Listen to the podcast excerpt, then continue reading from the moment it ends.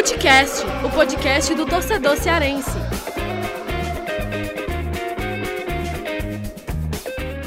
Olha só, agora a gente já tá na parte 2, né, Thiago Minhoca? Parte 2 do programa, iniciando um outro episódio, né?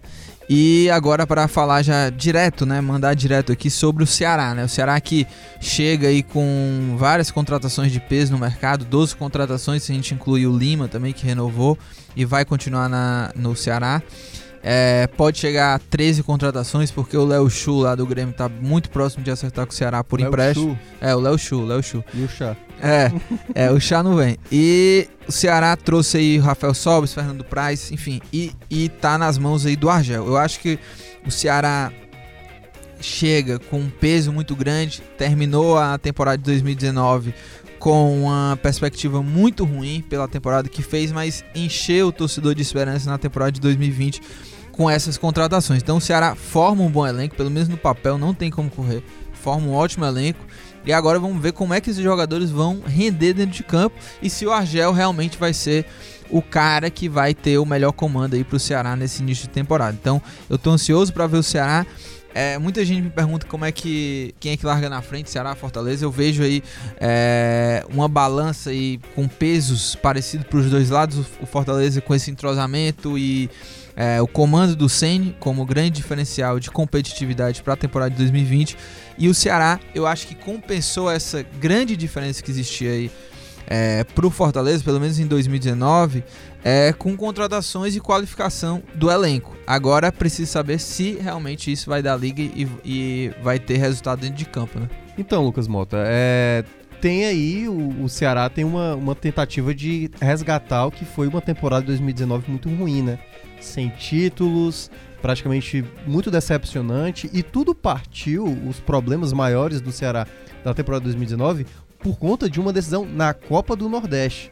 O Ceará abriu mão de botar o time principal naquele duelo contra a equipe do Náutico, foi eliminado ali, e depois a gente viu o que foi o Ceará no restante da temporada. Então, o Ceará eu acho que vai ter que saber conciliar o calendário, porque o calendário não é nada fácil. Cada vez que o Ceará for tendo sucesso nesse primeiro semestre, ele não terá nenhum intervalo para folgar, porque Campeonato Cearense, Copa do Brasil, Copa do Nordeste, nesse início o Ceará não terá interrupção caso consiga ter sucesso em todas as competições. E aí é onde entra o melhor, né? Como vai ser o trabalho do treinador, no caso o Argel. Eu vou, vou até colocar o Argel de início, porque não sabemos ainda como vai ser, porque a pressão do Argel ela é muito grande. Graziani pode até falar daqui a pouco sobre isso. Então é, é bom a gente ver exatamente como o Ceará vai conciliar essa rodagem, porque no ano passado essa não, esse não é, é, revezamento ideal do Ceará é, acabou comprometendo, né? Perdeu o Wesley na fase final, perdeu o próprio Felipe Bachola, o Lisca brigou com o departamento médico. Então é algo que o Ceará vai ter que é, colocar como foco, eu acho que a Copa do Nordeste. O Campeonato Cearense, claro que não é o assunto aqui, também pode ser uma, uma meta para o Ceará, mas eu acho que a Copa do Nordeste e esse resgate para tentar trazer o torcedor e as mudanças estruturais do Ceará pode ser que faça do Ceará uma equipe é, favorita também para esse título. Mas, claro, a gente precisa ver os primeiros jogos para saber se esse time que está sendo formado vai da liga. E quero saber o que, é que o Graziani tem, a pens tem pensa né, sobre isso, esse início de temporada do Ceará. O Graziani que sumiu né, aqui do programa, mas ele está de volta aí para comentar. Graziani, fala o que, que você acha aí. Bom, acho que o grande lance do, do Ceará nessa Copa do Nordeste, e aí tendo o estadual para atrapalhar, é sem dúvida o, o Argel. O que a gente vai perceber é toda a pressão em cima do Argel para montar as variações que ele tem. Ele tem muito jogador. A defesa do Ceará está pronta. Fernando Praz, se o Praz não jogar, vai jogar o Diogo. O Samuel Xavier tem lá um concorrente, mas ele é o titular. Aí tem o, o Thiago, o Luiz Otávio e o Bruno Pacheco, beleza. Charles, titular Charles. absoluto. Fabinho, ok, tá ali. Sete jogadores que a torcida já pode decorar. Tenho falado, pode decorar esse time. Os outros quatro lugares tem mais ou menos uns 12 jogadores para jogar. Sério mesmo, de opção. Tô falando que todos são bons. Sim, sim. Mas o Argel vai ter que montar o melhor esquema. Se jogar Rodrigão e Rafael Sobes, vai perder muita marcação. O Rafael Sobes pode jogar pelo lado? Pode, mas será que é o ideal? O Rodrigão é um jogador que faz muito gol. É jogador de 20 gols por temporada, se ele tiver em boa forma. Dá para abrir mão dele? Para mim, não. Matheus Gonçalves tem cancha para ser titular do, Forta do Ceará? Para mim, não. Rogério, também não. Vinícius, sim e muito. Para mim é titular absoluto. Rodrigão também. E aí, quem vai jogar? Tá faltando jogador de velocidade, de qualidade. O Wesley pode jogar? Não. Leandro Carvalho? Pode. Mas será que ele tem? Não, poder ele pode, né? É. O Wesley pode. A questão... O Wesley pode. O que eu quero dizer é o seguinte, para iniciar. Ah, para iniciar. Entender? Pra... Mas, Até eu, tá mas ele... Lesões, né? É, Sempre mas aparecem. me ele. parece... O jogo é domingo, né? A gente tá gravando antes. Eu acho que pelo que ele tá treinando, ele vai jogar com o Matheus e o Rogério. Ou, né? É, E tem o ou- Bachola sim, também. sim. Só que o Bachola não é homem de velocidade. Ele vai manter o esquema. Como vai ser a variação tática dele? Ele vai manter os dois jogadores de lado aberto. O Bachola não é esse cara. Não coloque o Bachola do lado que ele pode fazer um ou outro jogo bom, mas ele não é o cara de consistência para É jogar por o ali. Bachola jogou assim no ano passado e o Galhardo centralizado. Pois né? é. Mas enfim, vamos ver como é que vai ser isso aí. Se vai mudar o esquema, tem tanta coisa. Pra mim, né? o Vinícius tem que jogar obrigatoriamente no meio. O Bachola pode jogar no meio, só que aí ele vai ter que jogar com dois atacantes. Como é que vai ser a ocupação de espaço? Matheus e Rogério vão ser titulares? E aí o Rafael Sobis ou o Rodrigão vão ser reservas? Então tudo pra mim no, no é um grande mistério o que ele vai fazer, né? E ele vai ter que ter capacidade intelectual para ter várias eh, formas de jogar, entender que a pressão da torcida vai ser muito forte em cima dele, porque a, a pressão não vai mais para a diretoria e não vai mais para o elenco. Porque para a torcida, que sofreu tudo que sofreu ano passado, a diretoria acabou trabalhando e tentando corrigir os erros que ela cometeu, e os jogadores são todos maravilhosos. Infelizmente, o senso crítico vai ficar um pouco de lado nesse começo de temporada. E vai cair tudo em cima do Argel. Porque a torcida do Ceará tá achando que o Rafael Sobis vai fazer 80 gols, que o Rodrigo vai fazer 150 gols, que é o melhor elenco de tudo. E não é. Há limitações. É. Há limitações. Mas eu tenho certeza que o Ceará vai fazer uma campanha, um ano de 2020, muito melhor do que 2019. Mas nesse começo precisa de tranquilidade e, como eu falei, a avaliação é que a pressão toda é para o técnico. Então vai precisar ganhar do Frei Paulistano, depois vai ter que jogar bem na, na- no campeonato estadual, vai ter que vencer o Fortaleza, vai ter que continuar jogando bem, porque os tropeços eventuais vai vir tudo para cima do É, Argel. e aí é E bom, aí não tem tranquilidade e é nenhuma bom para até ver trabalhar. como é que vai ser os desdobramentos de, por acaso, insucesso, né? Exatamente. Como o Ceará fará exatamente com É. possível insucesso. Mas eu acho que assim, vamos Mas dar tempo ao temos tempo. que aguardar. Não, não vamos julgar. Claro. Amistoso com o Safés é brincadeira, né? Não vou nem comentar isso aí, isso não faz o menor sentido. Mas vamos avaliar a partir do jogo contra o Frei Paulistano, lá da cidade de, de Frei Paulo, e vamos observar como é que o time vai, vai se comportar. Se- são bons reforços, são em tese, para mim. O Charles e o Vinícius foram acertos grandiosos. Vou ficar muito decepcionado se eles jogarem mal. É, e os outros, eu acho que. E o Rodrigão também foi uma, uma boa aposta para mim. Uma, uma boa aposta. Contrataria também. E o Sobis é aquela coisa. Vamos ver como é que ele vai ser aproveitado. Acho que depende mais do técnico do que dele, que é um jogador excelente, né? E olha, e o Minhoca, e agora a gente também vai falar dos outros times do grupo B, né? Grupo Foi B. embora de novo o Que, Graziani. é, já coisa. o Graziani tá assim, é. Não, mas daqui a pouco ele volta. Ele já que ele volta. Ele só vai aparecer pra dar dica. Pra Porque ele tá ocupado com outras Tá coisas. ocupado, mas é isso, né? O cara vai e volta É, e comenta e enfim. vai e resolve várias coisas. Enquanto ele É. comenta aqui, ele já vai. É, é sensacional. Isso, é Isso. Fernando Graziani. Mas o próximo aí. Cartel do Vitória, hein, Thiago Minhoca? Olha lá, Manda abraço. Bem, vai. Que é isso, cara? Que sonoridade horrível. O Vitória tem quatro títulos, é o maior vencedor da Copa do Nordeste, é tetracampeão. E aí tem, uma tem um, um asterisco aqui. O Vitória se considera pentacampeão. Só que ele considera o torneio de 76 que a CBF não considera como Copa do Nordeste. Então, de 94 pra cá que é considerado. O Vitória tem o título de 97, 99, 2003 e 2010. Tem três vice-campeonatos de 98, 2000 e 2002 é o time com mais finais, né, que de todas as equipes do Nordeste, em Copa do Nordeste, são sete finais, e está na 16ª participação, só não participou em 2016. É, e quem traz a- as informações é meu parceiro Rafael Teles, repórter da. Opa, quase que nos Quase. É, repórter lá do jornal à tarde. Vamos lá. Fala galera do Footcast, bom, vamos lá aí, sem muita enrolação, começar a falar um pouco sobre o que esperar do Vitória nessa Copa do Nordeste. É, bem, é um Vitória que tenta conquistar a competição pela quinta vez e para isso tem passado por uma transformação no elenco, né? Essas mudanças são necessárias porque o time teve um 2019 muito complicado. A maior parte da Série B ele passou ali lutando contra o rebaixamento e teve eliminações precoces em outras competições, como a Copa do Brasil, o Campeonato Baiano e a própria Copa do Nordeste, que ele chegou até as quartas de final, mas não conseguiu vencer nenhum jogo na última edição. Então foi um ano bem complicado mesmo para o Vitória. É, essa reformulação aí fez com que só 10 jogadores que estavam no time ano passado seguissem para o grupo que vai disputar a Copa do Nordeste esse ano. Junto a esses jogadores, a diretoria subiu alguns atletas das divisões de base e fez contratações pontuais, né? formando assim um time um pouco mais barato do que nos últimos anos. Vitória tem aí uma folha salarial que não passa de um milhão e meio por mês. É, foram nove contratações. O lateral esquerdo Rafael Carioca, que disputou a Série B pela Ponte Preta. O experiente zagueiro Maurício Ramos, jogou pela Chapecoense, foi rebaixado no passado. E o também zagueiro Gabriel Furtado, que é mais jovem, tem só 20 anos e vem por empréstimo do Palmeiras. São dois meio-campistas, Gerson Magrão e Fernando Neto. Fernando Neto jogou a Série B pelo Paraná, o Gerson Magrão estava na Ponte Preta. E os atacantes foram Alisson Farias, do CRB, Rodrigo Carioca, também jogou pelo Paraná. Vico, que pertencia ao Grêmio, mas estava emprestado ao, à Ponte Preta, também da Série B, e Júnior Viçosa, que é mais um jogador aí com bastante experiência na Série B. Então, Vitória contratou pensando bastante na Série B, que é a principal competição que o time vai disputar na temporada, né? É, e no meio dessas contratações, tá justamente ali o jogador de quem a gente mais espera alguma coisa nesse 2020, que é o Alisson Farias. É um atacante jovem, de 23 anos, e que foi destaque do CRB ano passado. Ele foi vice-líder de assistências da, da, da, competição, da segunda divisão, e deu oito passes para gol e marcou mais seis vezes. É um jogador que se espera bastante dele, né? Um jogador que tem bastante característica de um para um aí, de um contra um, de driblar, de ir para cima. Na Série B ele atuava ali pela ponta esquerda e é assim que ele deve jogar no Vitória também. Tem treinado por ali e atuou ali no único jogo treino que o time fez até aqui. O provável time titular do Vitória deve ter Martim Rodrigues no gol, o lateral direito é o Jonathan Bocão, a dupla de zaga com João Vitor e Maurício Ramos e Thiago Carleto na lateral esquerda. São três meio-campistas, Guilherme Rende, Gerson Magrão e Fernando Neto. O Guilherme Rende é, é cria da base do Vitória mesmo, é um jogador que merece atenção. Tem 21 anos e foi bem, tem treinado bem até aqui.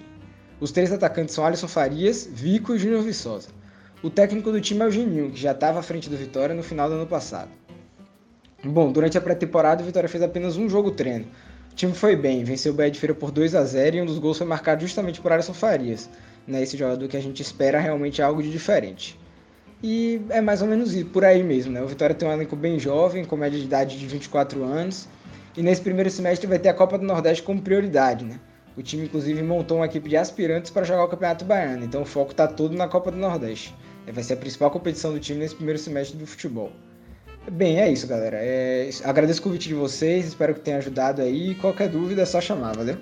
Tá aí, né? O Vitória que fez uma temporada muito ruim, né, Thiago Melca? Ano passado Cara. tá tentando aí se enfim, fazer completamente. Só 10 jogadores ficaram lá do, do elenco do ano passado.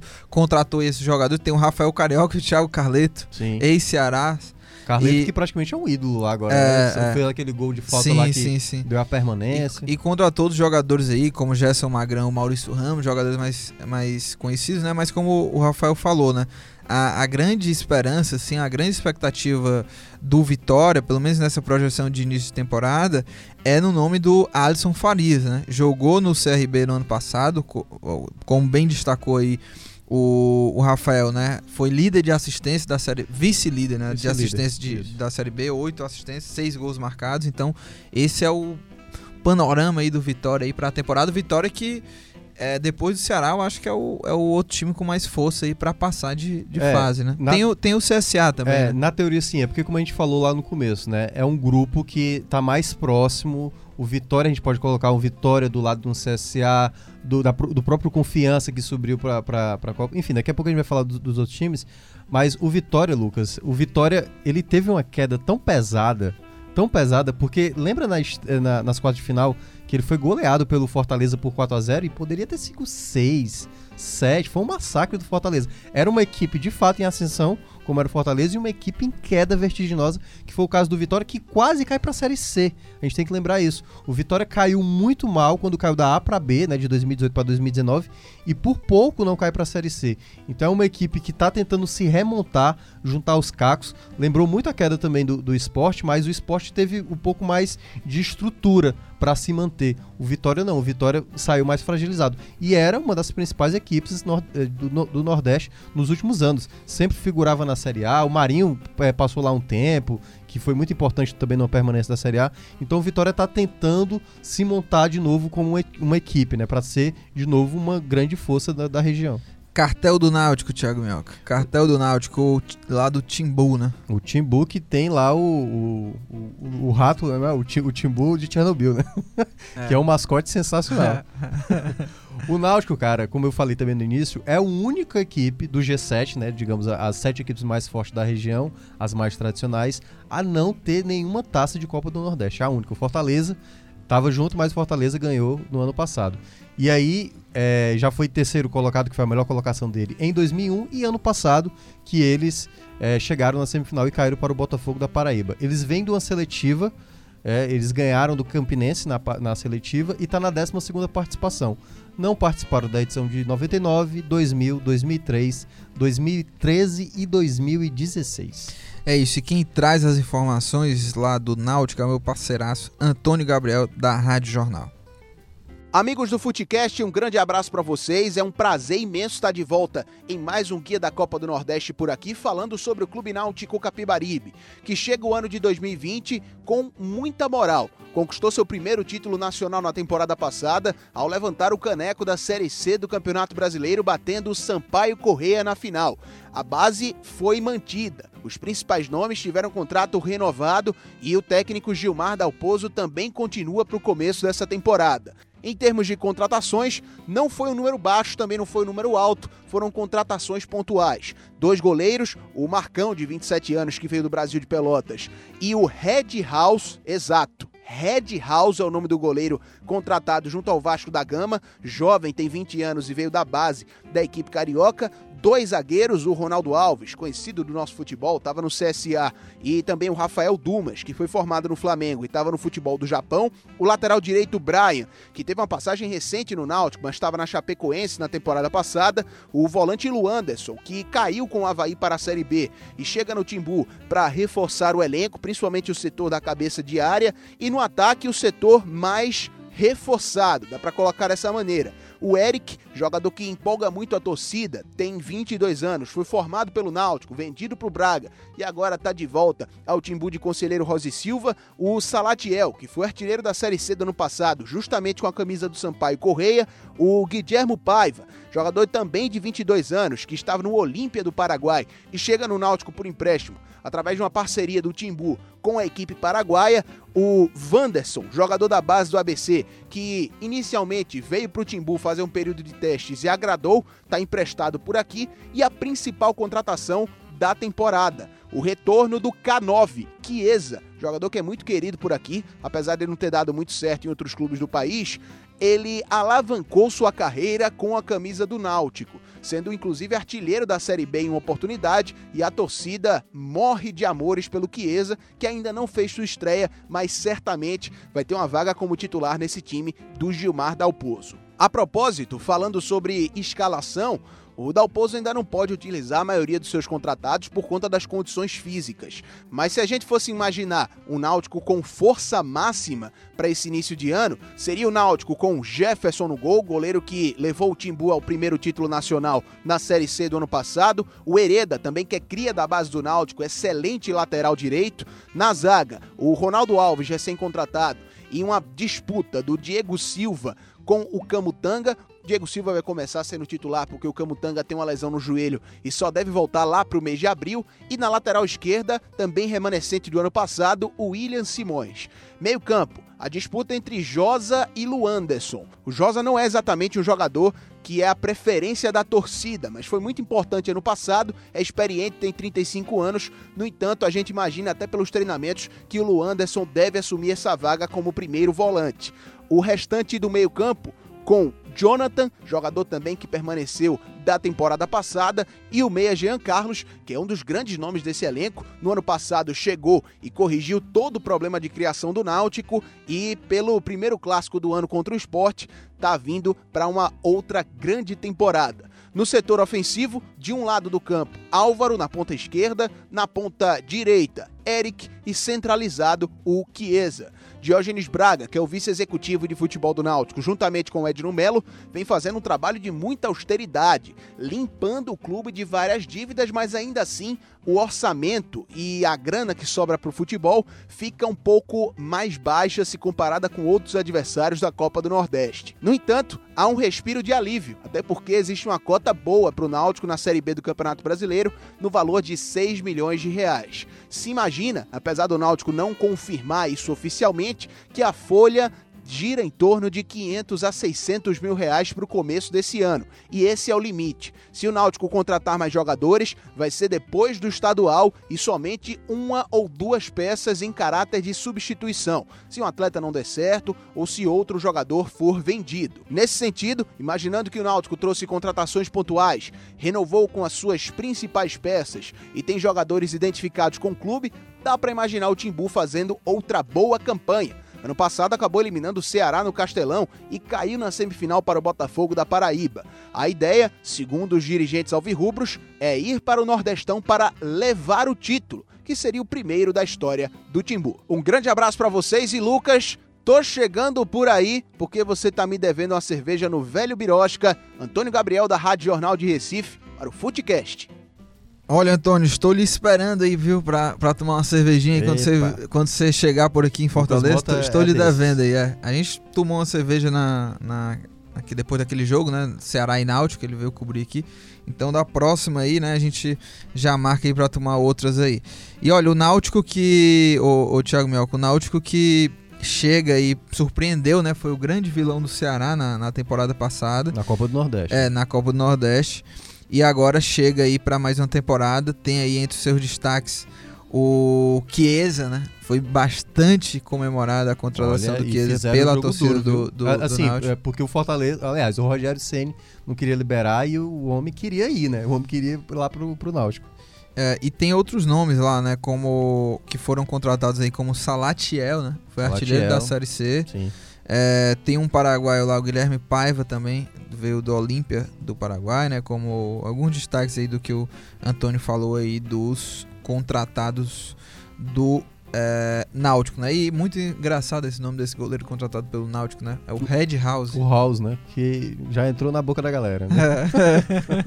Piadinha fraga aí. Piadinha maravilhosa. É, cara, agora sim, o Náutico é uma equipe que precisa é, entender o que ele conseguiu no ano passado, porque conseguiu um acesso é, grandioso, né, em cima do Paysandu, claro que teve a ajuda do Voaden, né, naquele jogo lá, um pênalti inventado, mas é uma equipe que precisava de uma moral, né, a volta a volta para os aflitos pode ser um fator determinante para o Náutico, eu acho que é uma das que briga bem aí com, com o próprio é, CSA, com o próprio Santa Cruz, que são equipes que, que vão estar tá disputando com ele nesse grupo. Vamos ver como é que o Náutico vai se montar. Eles conseguiram fazer uma venda muito importante ano passado. Eles venderam o Thiago, que era o jogador que era da, pro, de, jogava mais aberto, pro Flamengo, né? O que deu um bom dinheiro pro Náutico. O Náutico está tentando aí construir os seus degraus e parece ser uma equipe que pode disputar bem. Geralmente na, na Copa do Nordeste vai mal. Eu lembro, lembro uma edição que eles golearam 9 a 0 o Uniclinic e acabaram nem passando de fase. Pois é, o Náutico tem geralmente dessas. Acaba falhando na Copa do Nordeste. E, Thiago Minhoca, cartel do CSA, hein? Pois é, o Azulão, né, lá de Alagoas. Foi terceiro colocado em 2010, caiu na semifinal exatamente perdendo para o Vitória. É o atual campeão alagoano e tem vai para sua 14ª participação na Copa do Nordeste. Só não participou de, de três em 2013, em 2015 e em 2016. É, e quem traz as informações aí, Thiago Minhoca, é Charlene Araújo sobre o CSA lá da Live FC. O CSA está se preparando para sua estreia na Copa do Nordeste quando enfrenta a equipe do esporte no estádio Rei Pelé. A equipe vem embalada por uma vitória na abertura do campeonato estadual quando venceu o Céu por 1 a 0 e espera, diante do seu torcedor, fazer uma boa estreia na competição regional o técnico Barbieri utilizou a seguinte escalação que deve ser a base para essa partida contra a equipe pernambucana. Kaique, Norberto, Alan Costa, Rafinha, outro Rafinha, Richard Franco, Giovanni, Renatinho, Rodrigo Pimpão, Rafael Bilu e Gustavo Schutz. Com informações do Centro Esportivo Alagoano, diretamente de Maceió, Charlene Araújo. E Thiago Minhoca, tá aí as informações do CSA. CSA, CSA que. É, que eu acabou... acho que tá montando um bom elenco, viu? Sim. Eu sim. acho que tá montando. Pra, pra quem vai disputar uma Série B, eu acho que o elenco do CSA tá de bom tamanho. É uma equipe que muita gente considerava que no ano passado, na Série A, seria lanterna fácil, que seria igual aquela campanha da América de Natal em 2007, a pior campanha e tal, e fez um trabalho muito bom. É o ex-clube do Argel Fux, né? Então, é uma equipe aí que vem com novos objetivos, vamos ver o que é que tem para oferecer. Também é uma equipe que briga para se manter nesse G4. É, e Thiago Minhoca, ainda agora vou te pedir aí para trazer o cartel do Santinha, hein? Santa Cruz. Santa Cruz, campeão em 2016, vencendo exatamente o Campinense naquela edição. É, conseguiu a vaga via ranking, né? Porque é o segundo melhor lá de Pernambuco. E aí, já que Pernambuco tem duas vagas, um para o campeão estadual e uma via ranking, entrou aí via ranking, está na 14 participação, não participou de 99, nem 2003 e nem 2015. É, e quem traz as informações é o Diego Borges do podcast 45 Minutos e da Rádio Jornal. Valeu, Lucas. Um abraço pra tu, velho. Um abraço pra galera aqui ligado aqui no Footcast. Mais uma vez, satisfação imensa estar aqui de volta falando sobre a equipe do Santa para esse guia do Nordestão. E é como a gente meio que falava também no ano passado, que era um ano de resgate da história do Santa Cruz, pelo menos na situação da temporada. É mais uma vez de resgate também, já que o Tricolor não conseguiu acesso na Série C do ano passado passou um pouquinho perto em relação a brigar pela classificação. O Ferroviário também bateu na trave na, na hora da classificação, mas o Santa decepcionou podia tem, tinha chances, inclusive, dependia somente dele, mas acabou perdendo para o Náutico e esse ano carrega novamente esse estigma de se recuperar na temporada. Para esse ano, a principal novidade, Lucas, assim, de em relação ao ano passado, é justamente o acréscimo financeiro que o Santa tem no seu orçamento, em cerca de 25 milhões para essa temporada. Se a gente for comparar, por exemplo, com o orçamento do Botafogo da Paraíba, que também é outro é, clube nordestino, outro clube aqui do Nordeste que também tem uma certa relevância relevância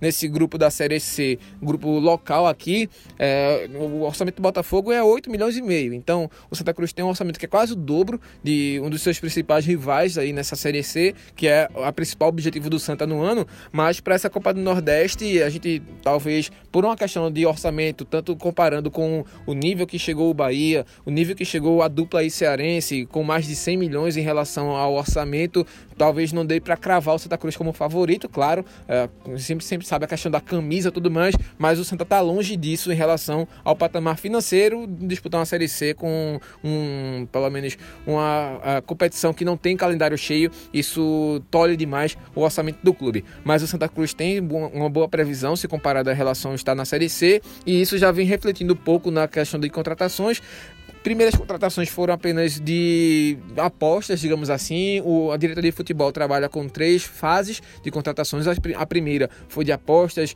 valores que o Santa Cruz pode render mais na frente com investimento, tipo trazer atletas e lá na frente negociar por um valor um pouco mais elevado se o jogador se despontar bem, como jogadores do interior paulista, o próprio Michael Félix mesmo, atleta que veio da quarta divisão do Campeonato Paulista, veio do Amparo. Então é um atleta que o Santa Cruz investe para tentar trazer mais na frente um retorno sobre isso, mas não seria em tese nomes fortes. Nomes fortes seriam justamente as manutenções do Pipico, que foi artilheiro do, do Santa Cruz nesses últimos dois anos, principal goleador do Santa, mas veio de lesão, só que já começou bem na temporada, fez dois gols na estreia contra o Petrolina, participou das duas partidas até aqui oficiais do, do ano de forma integral, sendo os 180 minutos, não foi substituído, é mais uma peça forte, talvez a principal peça do Santa Cruz para essa temporada. Também teve a manutenção do Dani Moraes Do zagueiro William Alves, peças que deram uma forcinha para o Santa Cruz na temporada passada. Tinha o Thiago Cardoso, só que o Thiago Cardoso sentiu dores, não vai conseguir manter, pelo menos não se sentiu bem 100% para essa temporada e por isso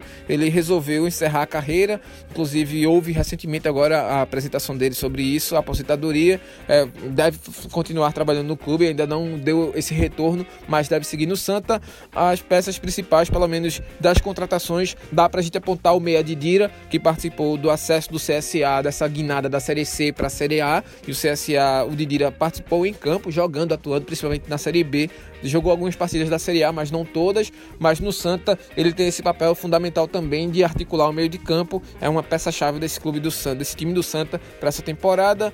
E de fato, o, esses são os principais destaques do Santa, pelo menos de uma forma bem resumida. Mas assim, já dá para ter uma ideia de que é novamente, mais uma vez, um ano de recuperar, porque o Santa Cruz é o único clube, pelo menos dos G7, dos sete principais clubes do Nordeste, que está em uma divisão inferior, que tá, está na Série C, com acesso do Náutico e também agora a chegada do próprio Confiança, também é um time que vai crescendo no mercado. O Nordeste está tendo ótimos retornos de investimento e o Santa Cruz meio que está perdendo um pouquinho essa, essa, essa onda, está seguindo sem o Santa, mas o Santa está tentando se recuperar para aproveitar e ter um melhor retorno de investimento. Então, é isso, Lucas. Valeu, companheiro. Abraço. Mais uma vez, obrigado pelo convite. Satisfação imensa. E vamos embora que essa Copa do Nordeste vai ser grande, vai ser muito boa e que os nossos clubes tenham mais um ano muito importante no Campeonato Brasileiro também, com manutenção dos quatro na Série A e quem sabe também acesso na Série B e acesso também na Série C. Abraço, até mais.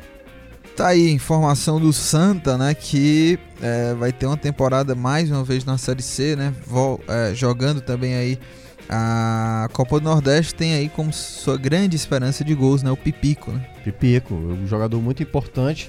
O Santa Cruz é aquela coisa, do G7 é o que tá na pior situação dos, das sete principais equipes da região, porque tá na Série C.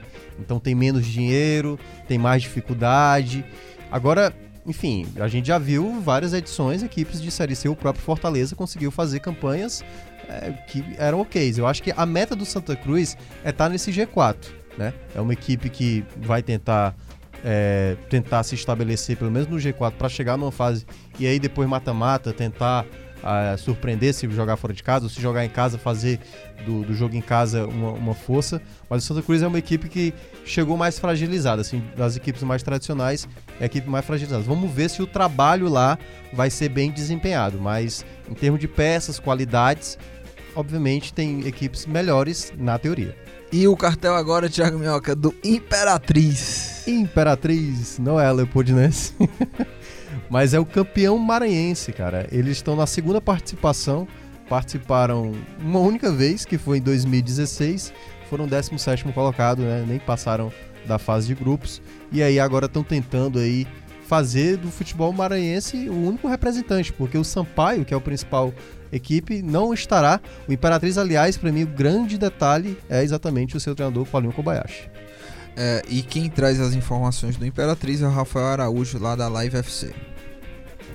Olá, amigos do Foodcast. Aqui quem fala é Rafael Araújo, de São Luís do Maranhão. E levo para vocês agora as informações do Imperatriz, o único clube maranhense na Copa do Nordeste em 2020.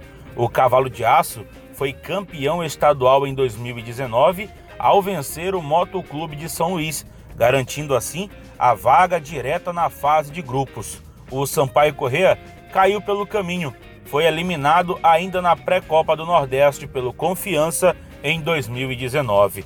Falando do Cavalo de Aço, a equipe Alvirrubra fez uma boa pré-temporada com três amistosos, vencendo as três partidas no estádio Frei Epifânio da Badia. Manteve o seu treinador Paulinho Kobayashi e algumas peças importantes do elenco remanescente da temporada passada, como o zagueiro Renan Dutra, xerife da zaga alvirrubra. O Imperatriz, que em 2019, além do título estadual, bateu na trave com acesso à Série B do Campeonato Brasileiro.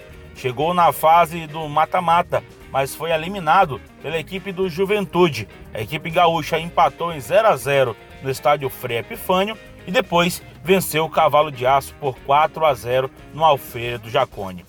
Ainda sobre o Cavalo de Aço, peças importantes foram contratadas para esta temporada. Entre elas, o volante Adriano Pagode, campeão da Copa Libertadores da América em 2011 com a equipe do Santos. Ele é o volante principal desse time do Imperatriz. O Imperatriz fez importantes contratações, como também a do lateral direito Hudson e do zagueiro Alisson, outro xerife na zaga do Imperatriz. Técnico Paulinho Kobayashi aprovou muitas negociações, demorou para renovar o seu contrato, mas depois com o contrato renovado foi montando o elenco de acordo com as suas necessidades teve algumas perdas importantes, entre elas do meio-campista Caju, destaque em 2019. Mas a torcida está confiante em uma ótima temporada do Imperatriz. Em busca do título estadual, o seu tetracampeonato e também da classificação de forma inédita à próxima fase da Copa do Nordeste. Além disso, o Cavalo de Aço ainda terá pela frente o Vitória da Bahia na Copa do Brasil e também o Campeonato Brasileiro da Série C. Expectativa enorme para a temporada de 2020 do Imperatriz. Boas contratações, manutenção do seu treinador e o conjunto com a sua torcida no estádio Frei Epifânio, que a cada jogo do Imperatriz está mais lotado pelo torcedor cavalino. Direto de São Luís do Maranhão, Rafael Araújo para o Footcast. Tá aí as informações do Imperatriz, Thiago Mel, como você bem destacou, né? É, time comandado pelo Paulinho Kobayashi. E é, Paulinho demorou para renovar, mas renovou e tem montado um time é, com peças assim que são as peças que ele que ele deseja, né? Então é um, é um time com a cara dele e é um treinador que vem fazendo um bom trabalho. E já largou vencendo, né? Quando a gente está gravando aqui, ele já tem três pontos. Então é, ganharam um jogo importante contra o CRB. Eu acho que é uma equipe que o Fortaleza vai ter que ter um certo cuidado, porque o Imperatriz é uma equipe que tem possibilidades de tentar fazer, é, digamos, uma certa surpresa. Ano passado quase sobe para a Série B, né? Chegou no mata-mata e por pouco não subiu, então acho que é uma equipe para ficar bastante de olho. E você gostou aí? Eu não, não conhecia ele assim, né? Como o Rafael disse aí, né? O volante Adriano Pagode, né? Que foi campeão na Libertadores Epa, pelo Santos. Você adora, né? Esses nomes mas, folclóricos, é, né? Mas eu Adriano não, Pagode, eu, Thiago eu, eu acompanhei ele no Santos, não, não, não, não conhecia como Adriano Pagode, mas gostei do apelido, viu? Vem é, com força. Né? Espero que ele seja mais de God do que de pagode. É, é. E, e Thiago Minhoca, pra gente já ir quase concluindo aqui o grupo B, cartel do América de Natal, amigo. América de Natal, olha, eu conheço um rapaz que tá lá, Rodolfo Moreira, que também faz parte lá do, do podcast 45, e ele é analista de desempenho lá. O trabalho do América tá, começou muito bem, perderam o clássico pro ABC, né? É, no caso, antes, no momento que a gente estava gravando aqui, eles perderam o clássico pro ABC, mas vamos ver. Eu acho que o América de Natal, talvez esse ano, para sair da Série D, possa ter mais possibilidades. É uma equipe que sempre estava é, tendo dificuldade. É o atual campeão Potiguar, então pode ser que consiga exatamente melhorar. Então, no cartel, que eu acabei esquecendo, é o atual campeão né, da, da Potiguar já foi campeão da Copa do Nordeste 98, vencendo o Vitória e vai para a 15ª participação, só não participou de 2018. Ano passado caiu na seletiva para o Confiança. E quem traz as informações aí do América é nosso amigo novamente, Dionísio Outeda. Grande Da FM 98 FM Natal e TV União. Fala, Outeda! Olá, meus amigos do Futecast do Jornal o Povo, aquele abraço. Chegando com as notícias do América, diretamente de Natal, o América que estreia neste sábado diante do Botafogo da Paraíba na Copa do Nordeste 2020. O time alvirrubro, que vem de derrota no Clássico Rei, que aconteceu na última quarta-feira, perdeu por 4 a 3 para o ABC, vem aí fazer sua estreia na competição, que já foi campeão no ano de 1998. Para o jogo de sábado na Arena das Dunas, o América deve entrar a campo com Everton no gol. Na lateral direita, o André Krobel, dupla de zaga formada por Adriano Alves, Geninho e Renan Luiz. Meio de campo de Leandro Melo, Romarinho, Dione e também a presença de Daniel Costa no comando do ataque, Thiago Orobó e Felipe Para. O América mantém a escalação que jogou no Clássico Rei, apenas com a saída de Wallace Pernambucano, que acabou sentindo a panturrilha. O América que vem para o quarto ano de Série D do Campeonato Brasileiro, onde foi rebaixado, vem jogar pela quarta vez consecutiva a Série D, com a folha em torno aí de 300 mil reais mais ou menos, e também na expectativa de fazer boa campanha, afinal de contas já foi campeão há mais de 20 anos atrás, mas está devendo nas últimas edições, onde inclusive o América não participou, foi eliminado na pré-copa do Nordeste e outras ocasiões acabou sequer ranqueando para poder voltar à competição. Time bastante reformulado com relação ao ano passado, principalmente no sistema de meio de campo e ataque. 12 jogadores no total foram contratados, deles 7 são titulares e outros estão na reserva. De Natal, Dionísio Alteda para o Futecast do Jornal o Povo, especial de Copa do Nordeste. Tá aí, viu, Thiago Minhoca? Nosso amigo Altedo, o gringo lá do Rio. Grande do Norte, já mandando o E já Brasil. falamos, né, do América, né? Exatamente dessa força aí. Vamos, vamos aguardar o que, é que o América tem a oferecer. Vamos ver, vamos ver aí. E, olha, Pra aí fechar? o último clube é, é o Confiança, né? Lá de Sergipe. Confiança que disputa a Série B. E, Thiago Minhoca, infelizmente, vai ser o único time aqui no nosso Guia do Nordestão que a gente não vai ter é, informações de um repórter de lá. Não É, conseguimos. a né? gente, por conta do tempo, na produção do, do programa, a gente não conseguiu que o repórter de lá mandasse a tempo aqui da gravação. Mas se você tem um cartel aí, já manda brasa. Confiança que. Foi o Confiança, né? Que acabou com a vida do Ferroviário, né? Sim, também um dos, né? Porque É. o Ferroviário meio que se acabou É. por si, por Mas si aquela só. última rodada lá, É. né? Não O- foi o Ferro- Isso, isso. O Co- Confiança que subiu pra Série B, Pois né? é. Foi uma equipe nordestina que subiu pra Série B. A melhor colocação dele na Copa do Nordeste foi o nono colocado, apenas, em 2013. Nunca avançou da fase de grupos e por isso que não. Enfim, vai chega aí com um pouco menos de força. Veio da seletiva, mas veio da seletiva eliminando uma equipe pesada, eliminou o Sampaio e vai para a sua 12 participação. Não participou em 94, 99, 2000, 2003 e 2017, mas vamos aguardar o que é que o Confiança, essa equipe que tá com confiança com acesso para a Série B, se tem realmente aí possibilidade de entrar nesse G4. E se embora que tem dicas aleatórias. Olha, Thiago Minhoca, o Fernando Graziani voltou, né? O cara some e volta. É, e é volta. sempre assim. Daqui e, a pouco ele fala. E já. Não, já vou querer ouvir já qual que é a dica dele aí. Minha dica cultural, sem dúvida nenhuma, é um Filme. filme. Filme. Eu- eu- série mesmo, eu estou terminando de assistir a segunda temporada de You, Eu também. que é eu- bem polêmica nessa eu, série. eu não, não consigo ver, não. É bem polêmica. Ela não tem nenhum tipo de, assim, atrativo intelectual, sabe? Entendi. Você já assistiu as Mas- duas temporadas de You? Tô no final da segunda. Mas é porque não dá pra você não ver. Se você começa, você tem que ir até o fim pra ver o que aconteceu. Mas ele não, não é uma. Você não, não é uma série que você fica pensando, assim. Não tem muito conteúdo. Ah. Ele é apenas assim, é um entretenimento puro e pra passar o tempo, Total, entendeu? total, não entendi. tem. Mas você já assistiu, Thiago? Não, não, pois é. não. Então nem, nem a precisa. primeira É, temporada. é descartável, mas é muito bem feito. É muito bem feito. É que é daquelas séries ruins que vicia, né? É, mas eu queria É. dar uma dica, é, exatamente, eu queria dar uma, uma dica bem importante de um filme que tem na Amazon Prime. Olha aí, eu só falo da Netflix, agora eu tô falando Agora- da é, Amazon agora Prime. Você aderiu né? também, né? Todos já sabem é em português, né? É um filme espanhol que chama Todos Lo Sabem em espanhol. Tem o Ricardo Darim, que é coadjuvante, mas é excelente. Tem o Javier Bardem, tem a Penélope Cruz. Só um elenco aí já é, já é motivo. Já é motivo. Sensacional. Olha, vou te falar, grandíssimo elenco. E é uma e quem é o diretor, sabe quem é? Você vai saber quem é. É um iraniano que ganhou duas vezes o Oscar Ah, já de tá, que ele ganhou pela A Visita e agora o outro nome A do filme. Separação? A Separação, acho que é. Exatamente. A Separação, aliás, é muito boa. Exatamente. Muito O- é um, o iraniano, o nome dele é Ashkar Farhad. É, Farhad. E ele é espetacular. É. Ele já ganhou duas vezes o Oscar de melhor filme Melhor estrangeiro. filme estrangeiro. No E- segundo até, tipo, o Trump disse que ele não podia receber. É, e ele faz a primeira incursão dele no cinema espanhol. Sensacional o filme. Mistério, suspense. Muito Todos legal. já sabem? Vale Todos muito a já pena. sabem? Todos já sabem. Todos lo sabem. É, Todos todos, lo sabem. sabem. Assistam, porque vocês não vão se arrepender. Não vão se arrepender. Amazon Todos Prime. sabem. Pronto, fica a dica Ok, aí. fica a dica. Fica a dica aí de Grande Fernando abraço, Graziani. hein? Tá aí a dica do, do Boa Fernando dica. Graziani, né, Thiago Minhoca? É, todos lo sabem, né? Todos lo sabem. Thiago Minhoca, eu vou mandar minha dica aqui, e Fernando Graziani, vou mandar minha dica, que é o seguinte, a minha dica é Messia. Eu não sei se eu já mandei essa dica no episódio passado, mas vou reforçar.